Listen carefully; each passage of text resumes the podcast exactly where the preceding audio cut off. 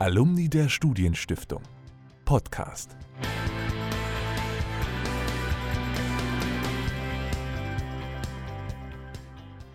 Herzlich willkommen zu unserem Podcast, in dem wir heute in einer Sonderfolge über ein besonderes Thema sprechen, nämlich Bildungsgerechtigkeit. Mein Name ist Philipp Martin. Und ich bin Alfred Schmidt. Wir sind beide im Vorstand des Alumni-Vereins der Studienstiftung und sprechen heute mit Dr. Annette Julius, der Generalsekretärin der Studienstiftung, über Bildungsgerechtigkeit. Diesem Thema Bildungsgerechtigkeit hat sich die Studienstiftung gerade erst gewidmet bei einem digitalen Bildungskongress.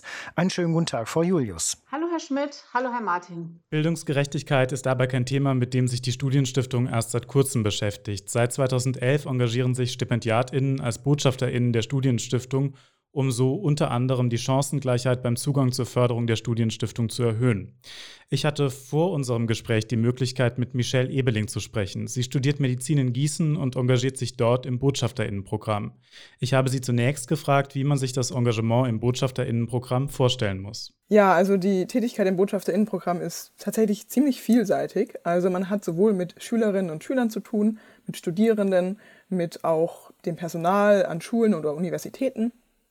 Und generell geht es darum, dass wir die Personen über Stipendien, Studienfinanzierung und alles drumherum aufklären.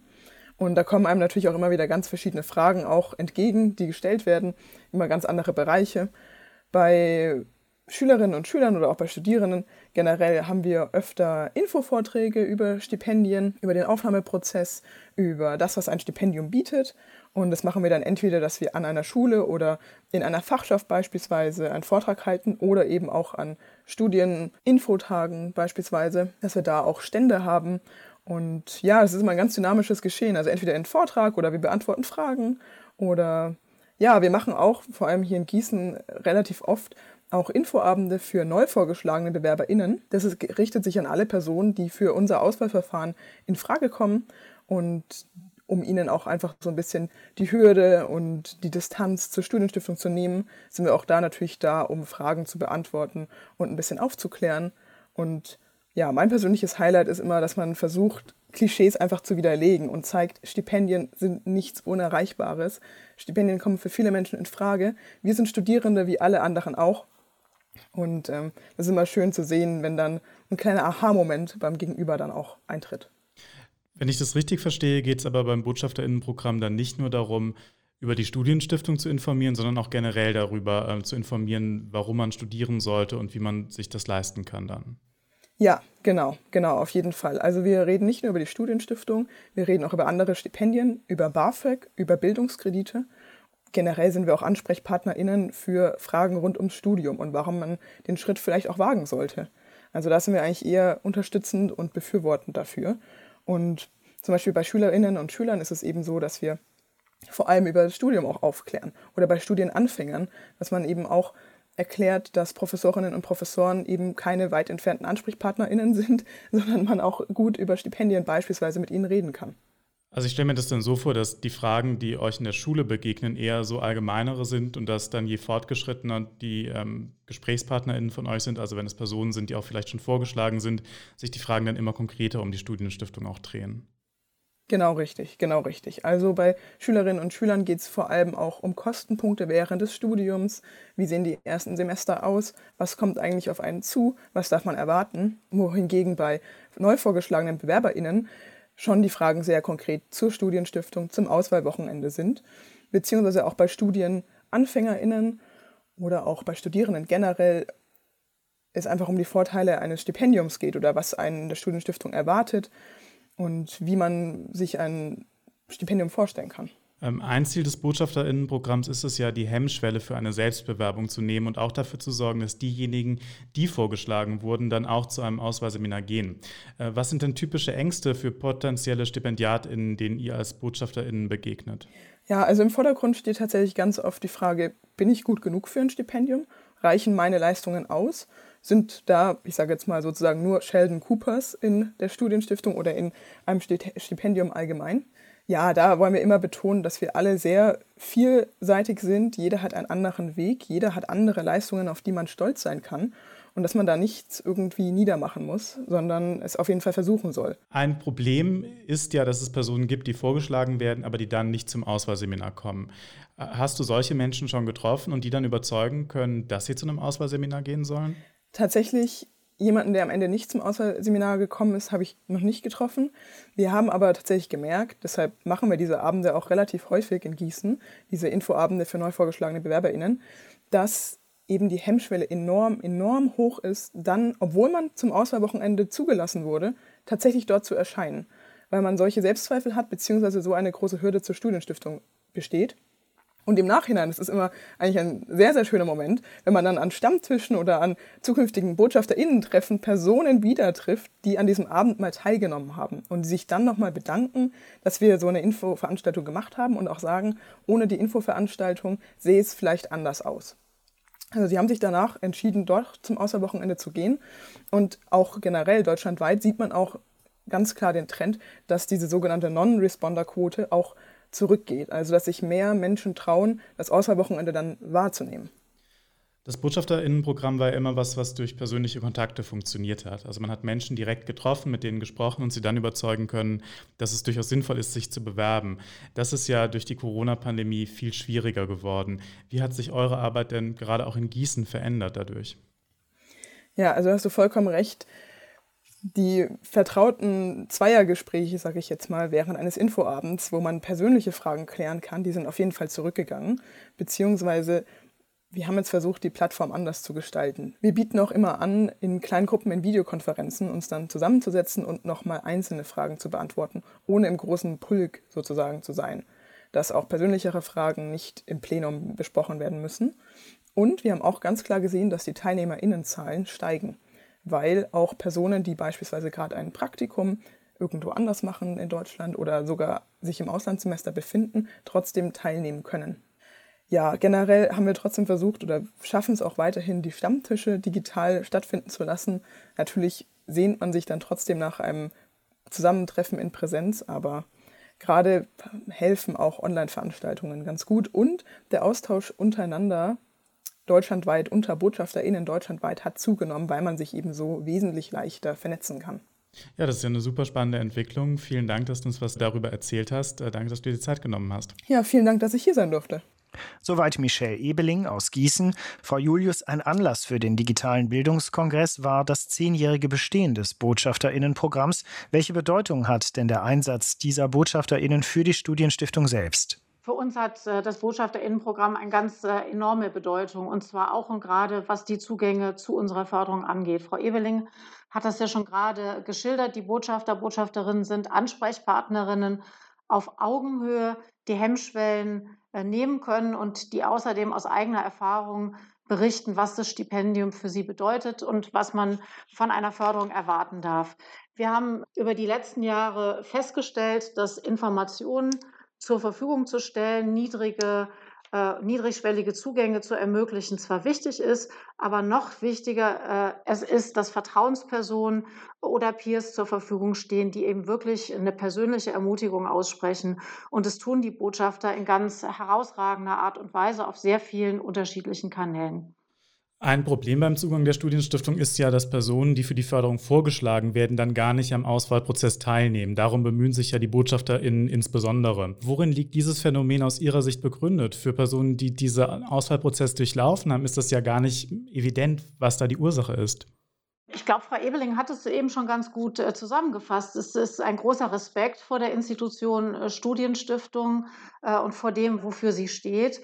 Und es braucht Personen, die einfach auch vermitteln, die Studienstiftung ist äh, viel diverser aufgestellt, äh, als äh, vielleicht auch die landläufige Vorstellung ist. Und vor allen Dingen, es lohnt sich in jedem Fall, sich in ein solches Auswahlseminar zu begeben und, und, und diese Erfahrung zu machen. Und zwar auch unabhängig davon, ob man am Ende das Stipendium bekommt oder nicht. Die Frage, äh, bin ich gut genug für ein Stipendium, ist ja eine Frage, die nicht nur die beschäftigt, die zu diesen Auswahlseminaren gehen, sondern auch die, die in der Studienstiftung, in der Förderung aktuell sind. Ich habe selbst das Gefühl, dass das eine Frage ist, die eher zunehmend diskutiert wird im Moment.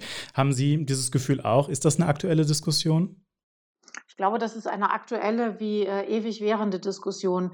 Den äh, CIA, den Club der irrtümlich Aufgenommenen, den gibt es in der Studienstiftung wie in anderen Begabtenförderungswerken seit vielen Jahren. Und ich glaube, es ist ja vielleicht auch etwas, äh, was für die Stipendiaten und Stipendiatinnen spricht, nämlich gewisse Selbstzweifel auch zu sehen, wo man Schwächen hat, wo andere viel stärker sind als man selber und sich dann auch die Frage zu stellen, äh, kann ich diese Unterstützung äh, annehmen, habe ich die wirklich verdient?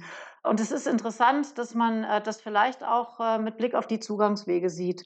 wir sehen immer wieder, dass äh, ob Menschen sich in das Auswahlverfahren trauen oder nicht, ganz wesentlich davon abhängt, dass es Personen gibt, äh, die sie dazu ermutigen. Und die Selbstbewerbung, die für uns äh, zu Beginn äh, unserer Bemühungen um breitere Zugänge der Schlüssel zum Erfolg zu sein schien, dass diese Selbstbewerbung zwar ihren Beitrag leistet, wir gewinnen darüber Leute, die wir sonst nicht gewinnen würden, aber nicht die soziodemografische Zusammensetzung äh, der Studienstiftung nicht in der Art und Weise verändert hat, wie das mal erwartet war, sondern die allermeisten genau die Person brauchen, die sagen, so ich traue dir das zu. Ich glaube, dass das äh, eine Umgebung ist, von der du selber sehr viel profitieren würdest äh, und in die du äh, gut reinpasst.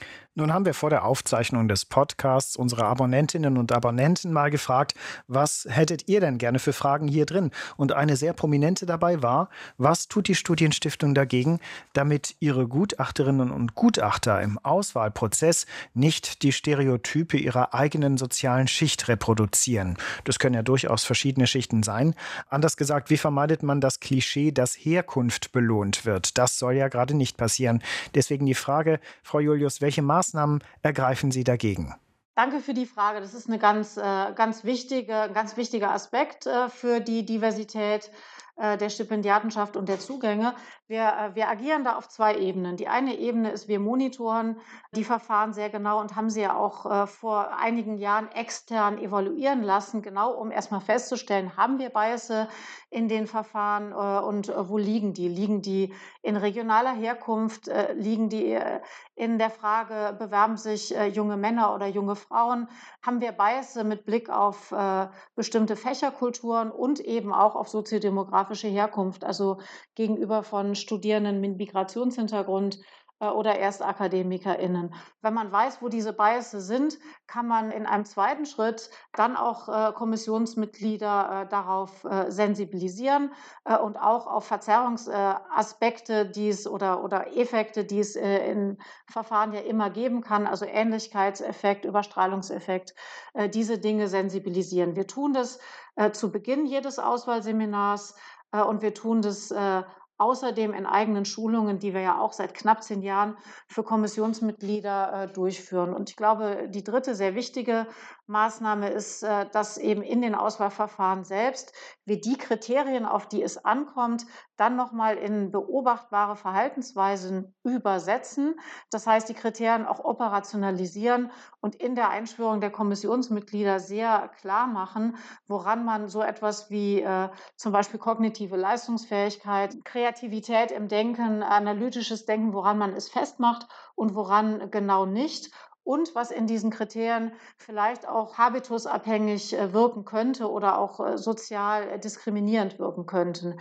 Ich sage mal zwei Beispiele. Im Bereich kognitive Leistungsfähigkeit sensibilisieren Sie seit vielen Jahren darauf, dass eben nicht ein Bildungskanon abgefragt wird, nicht Vorwissen abgefragt wird, und äh, auch im Bereich äh, Engagement, das Engagement eben auch in einem Kontext stattfindet und dass vielleicht bestimmte Vorstellungen, die wir von gesellschaftlichem Engagement haben, wenn wir es zu stark institutionalisiert, auch in traditionellen Institutionen uns das vorstellen, dass es natürlich auch sehr schichtenabhängig ist, wie sich ein Einsatz für andere, und das ist ja das, was wir sehen wollen, dann eben auch in der Realität von Menschen äh, zeigen kann und realisiert. Sie haben das Thema Bildungsgerechtigkeit nun ja gerade sehr intensiv diskutiert in der vergangenen Woche. Wenn Sie auf diese Woche zurückblicken, wo würden Sie sagen, gibt es da neue Erkenntnisse? Denn der Prozess, eine Bildungsgerechtigkeit oder eine Chancengleichheit beim Zugang zu den Förderwerken herzustellen, in dem steckt die Studienstiftung ja schon länger, wie Sie gerade beschrieben haben. Genau, ich, ich würde sagen, der Bildungskongress hat drei Dinge für uns geleistet und vielleicht fast der wichtigste. Er hat uns Rückenwind und Auftrieb und auch Enthusiasmus für das Thema nochmal neu vermittelt und ich glaube nicht nur uns in der Geschäftsstelle, sondern allen, die da zusammengekommen sind. Also einfach ein dickes Ausrufungszeichen hinter dieses Thema äh, zu setzen auch von Forschern, Forscherinnen aus ganz unterschiedlichen Schulen, den quantitativen, empirischen Bildungsforschern wie den qualitativen und auch nochmal zu hören, wirklich auch, wie dick die Probleme sind, wie schlecht Deutschland auch im internationalen äh, Vergleich dasteht, dass es kein Schicksal ist, sondern dass es andere, auch vergleichbare äh, Industrienationen äh, sind, die uns vormachen, dass das besser geht. Ich glaube, das ist ein ganz wichtiges Ergebnis dieses Prozesses und ich hoffe, dass äh, das viele und habe auch äh, den Eindruck gehabt, dass das viele daraus mitnehmen.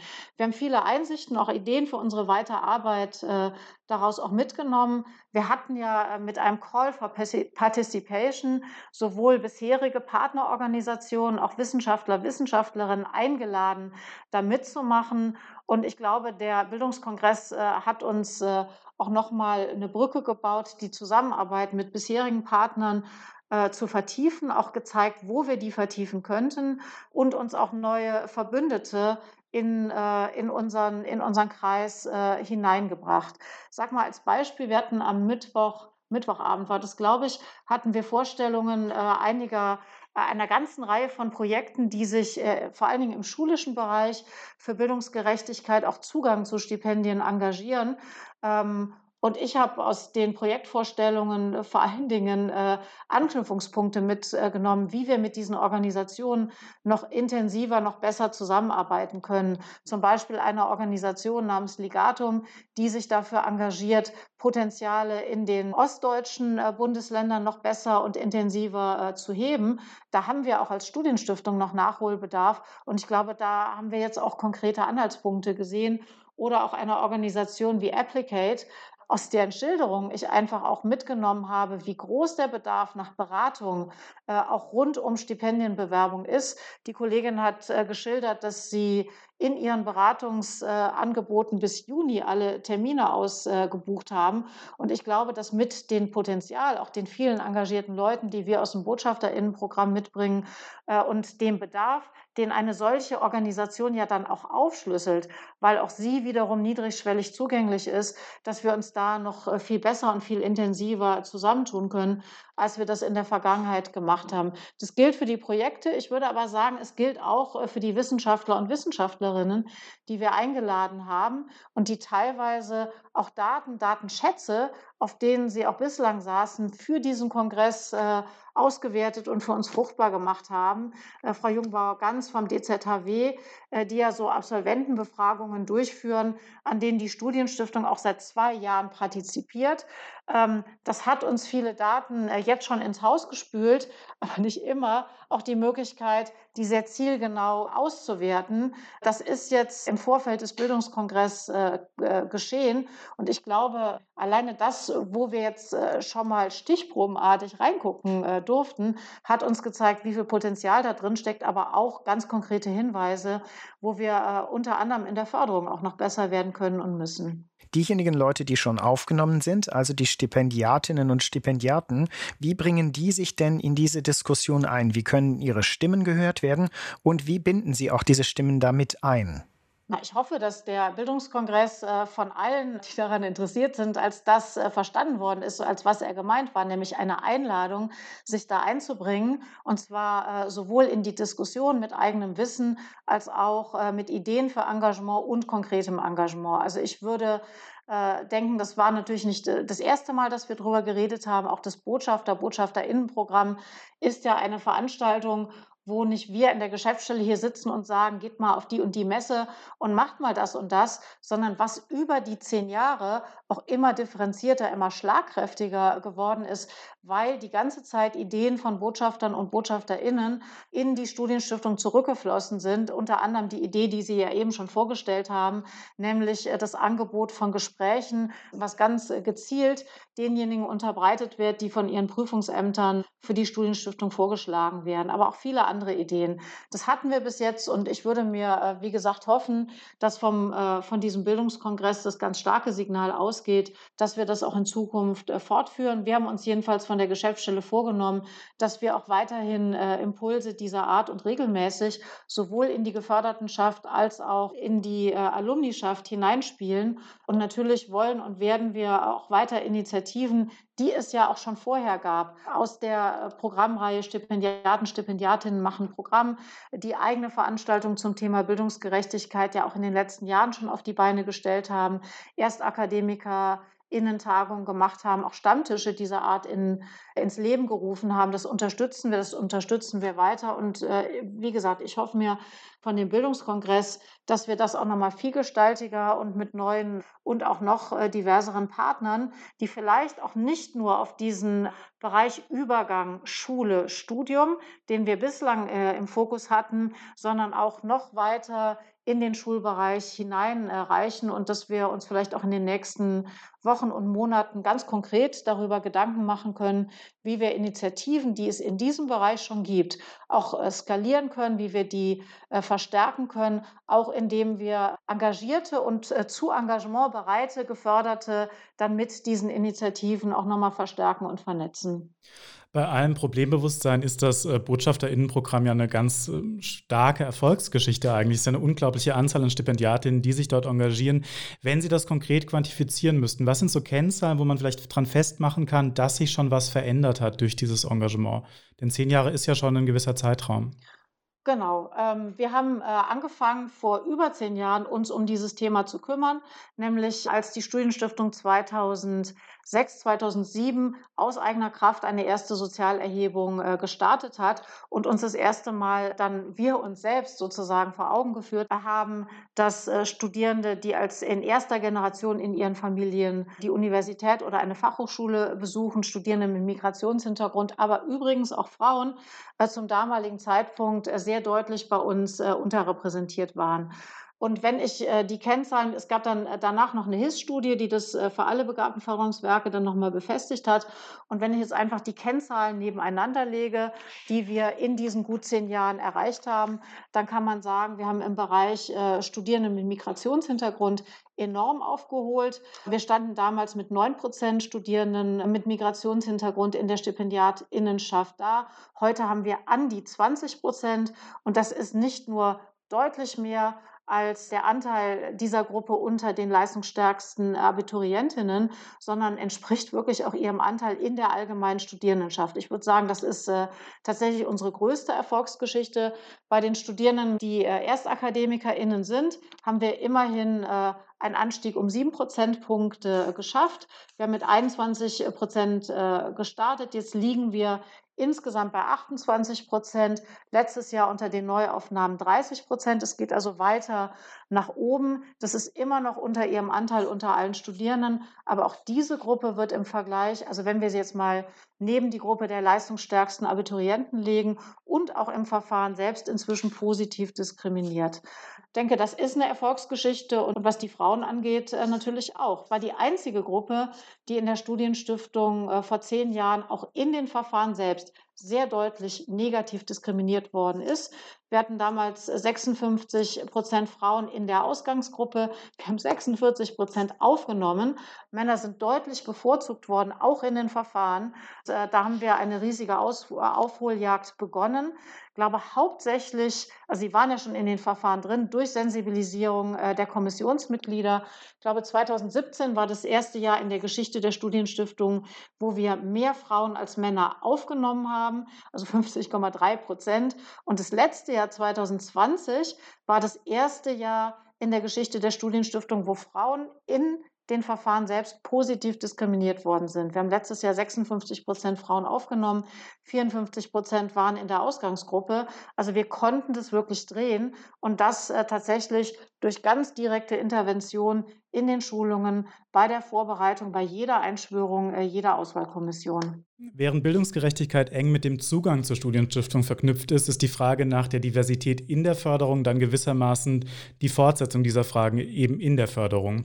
Die Studienstiftung war in meiner eigenen Erfahrung immer ein Ort, an dem man sehr unterschiedliche Charaktere meist in guten Dialog miteinander hatte. Eine Frage, die sich jetzt stellt, ist, für mich ist es denn durch die zunehmende gesellschaftliche Polarisierung für die Studienstiftung noch wichtiger geworden, Orte zu schaffen, an denen ein geschützter Diskurs möglich ist? Ich glaube auf jeden Fall. Und Wer Funk und Fernsehen verfolgt, äh, hat ja auch äh, gesehen, dass wir mit der Frage der Debattenkultur äh, durchaus auch unter medialer Beachtung zu tun hatten. Also die Frage, so wie gehe ich mit anderen Einstellungen um, wie diskutiere ich das, was sind auch rote Linien, die, äh, die wir äh, in dieser Institution nicht überschreiten wollen, die hat uns sehr heftig beschäftigt und ist ja dann auch in ein Grundsatzpapier zur Debattenkultur äh, eingeflossen, wo wir bestimmte inhaltliche, aber auch bestimmte Diskursregeln festgehalten haben, die wir in der Studienstiftung beachtet sehen wollen und wo wir auch glauben, dass gerade weil der Zugang zur Studienstiftung eben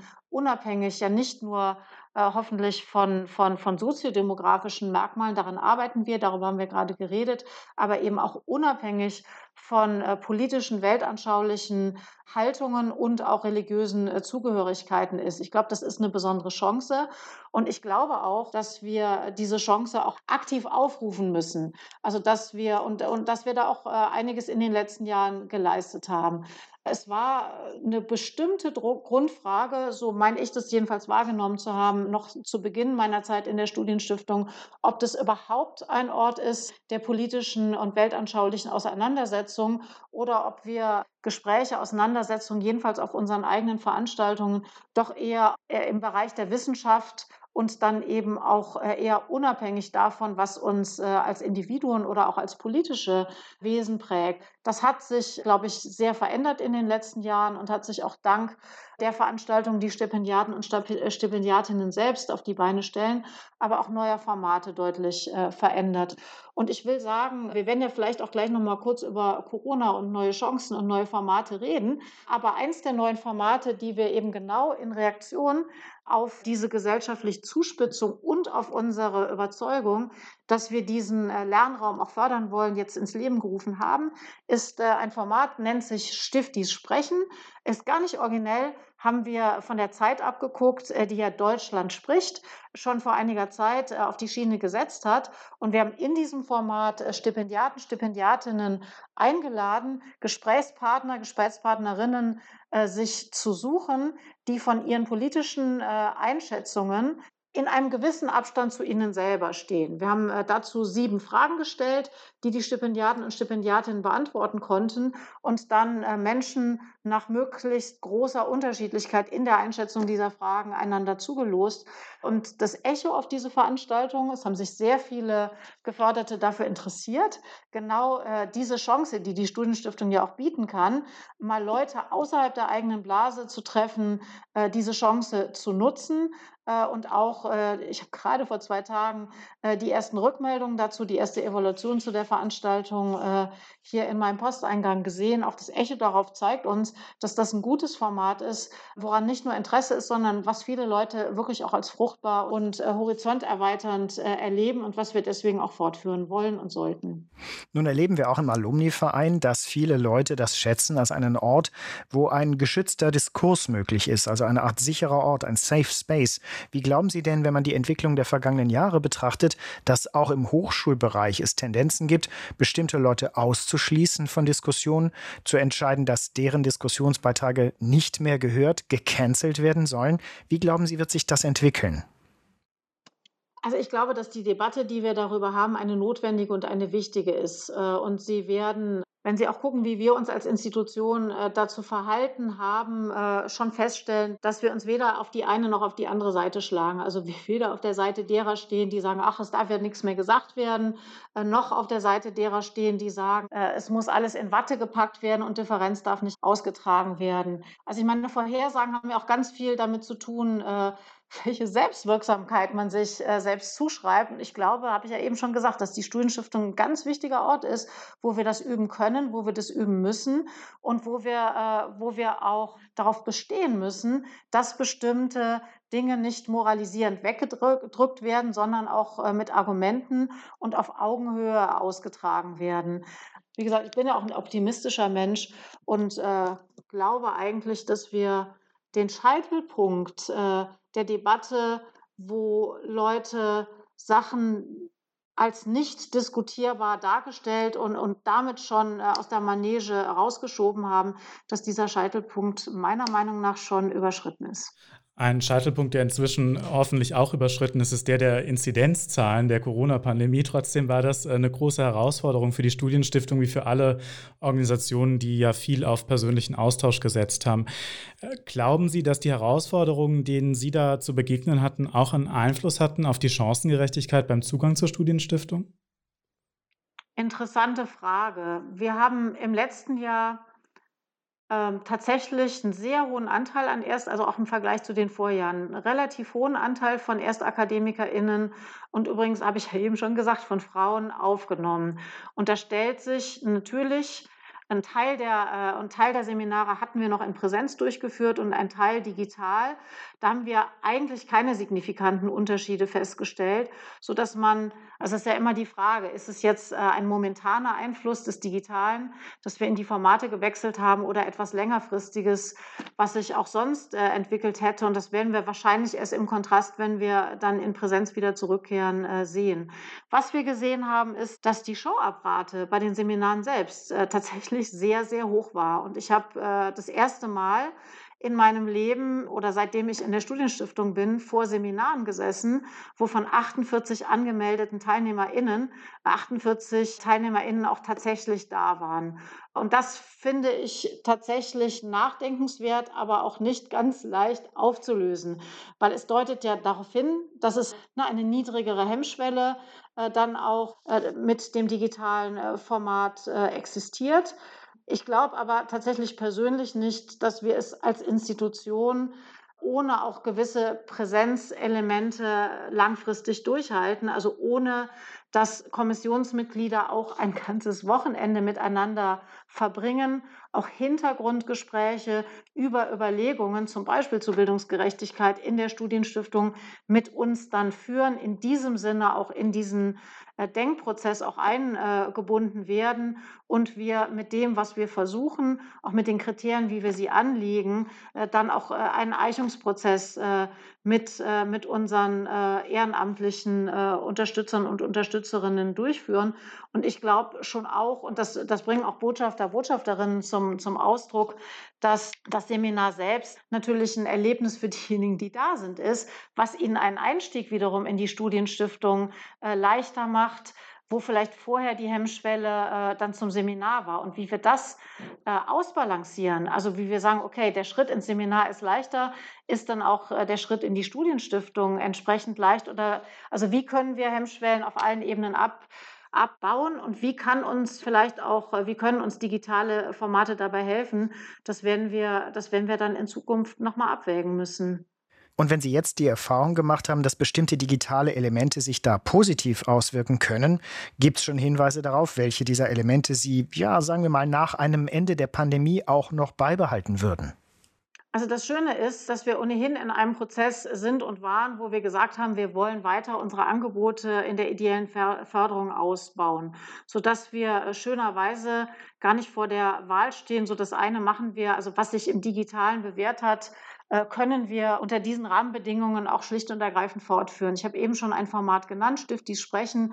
Ich glaube, damit bringen wir auch Leute aus gegebenenfalls sehr weit voneinander äh, entfernten Regionen zusammen, ganz niedrigschwellig für eine kurze Zeit. Das bietet sich einfach für ein digitales Format an. Wir haben äh, ganz interessante Erfahrungen gemacht, was unsere Auslandsveranstaltungen anging. Die haben wir ja bislang Auslandstreffen für diejenigen, die bereits im Ausland sind, veranstaltet, dass die nach einer gewissen Zeit im Gastland sich untereinander vernetzen, erste Erfahrungen austauschen können, dann auch äh, gewissen Input von Referenten, Referentinnen bekommen zu aktuellen Themen in diesem Land. Wir haben dieses Jahr Auslandstreffen gemacht, wo wir sowohl diejenigen, die in diesen Gastländern schon sind, eingebunden haben, aber auch welche, die sich für die Gastländer interessieren und die sich auf diese Art und Weise eben mit äh, Mitstipendiaten, Stipendiatinnen, die den Schritt schon gemacht haben und die da eben auch wertvolle Tipps weitergeben können, schon vernetzen konnten und darüber eigentlich auch nochmal den Weg ins Ausland äh, geebnet bekommen haben und eben diese Einblicke in aktuelle Debatten, Inputs äh, von, von äh, Praktikern und äh, WissenschaftlerInnen dann aufnehmen konnten. Und das fand ich zum Beispiel ein ganz einleuchtendes und einschlägiges Beispiel dafür, wie man Dinge, wo wir aus der Not eine Tugend gemacht haben. Es waren weniger Leute im Ausland, die Treffen drohten eigentlich auch sehr klein zu werden, haben wir gesagt, so wen können wir denn jetzt eigentlich noch dazu nehmen?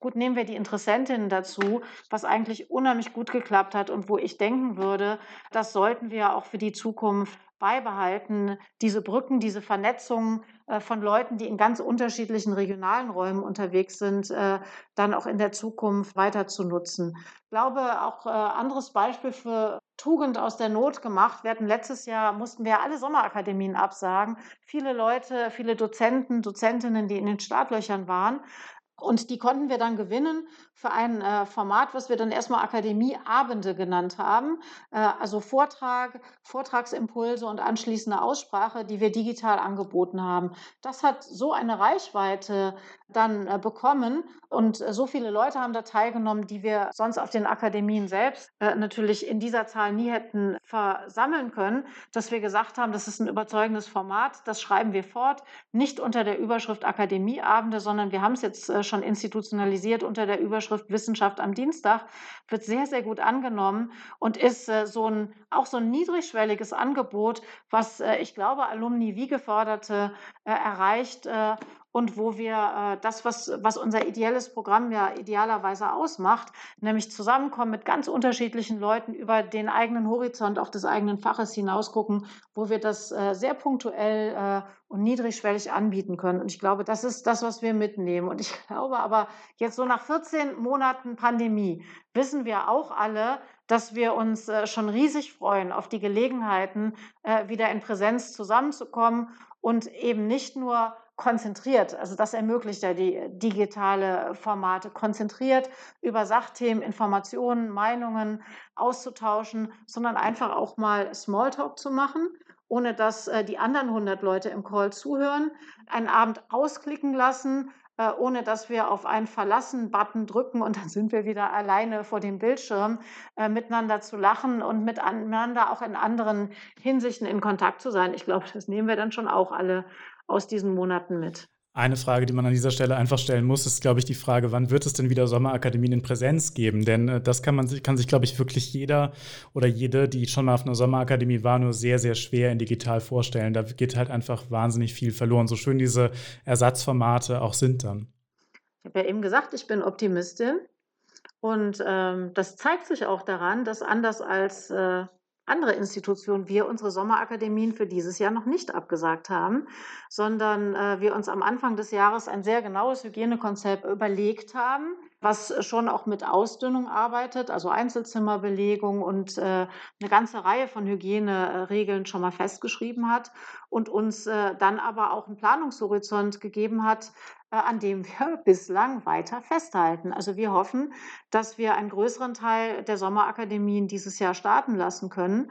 Und ich glaube auch, dass die Nerverei, die mit einer solchen Planung verbunden ist, das muss man ja auch sehen. Ne, man plant ins Ungewisse und weiß, äh, dass sehr viel Mühe, sehr viele Überlegungen, äh, tausend auch sehr, sehr ungewöhnliche Absprachen mit Tagungshäusern, wenn es schlecht läuft und die Inzidenzen nicht so fallen, wie wir das äh, noch im Januar oder jetzt auch erwarten, dass diese ganze Mühe für die Katz gewesen ist. Ich glaube aber, also ich bin, wie gesagt, weiter optimistisch, dass dies, diese Mühe und auch dieser gewisse Wagemut hoffentlich in diesem Sommer auch schon auszahlen wird.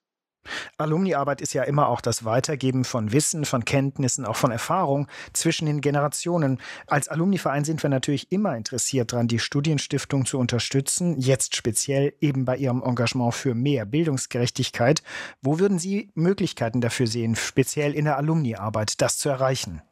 Danke für die Frage. Das ist ähm, auch auf dem Bildungskongress ein Thema gewesen, äh, zu dem es dann, wie es ist, wenn man Alumni und Geförderte zusammenruft, äh, direkt auch eine ganze Reihe von Vorschlägen gab.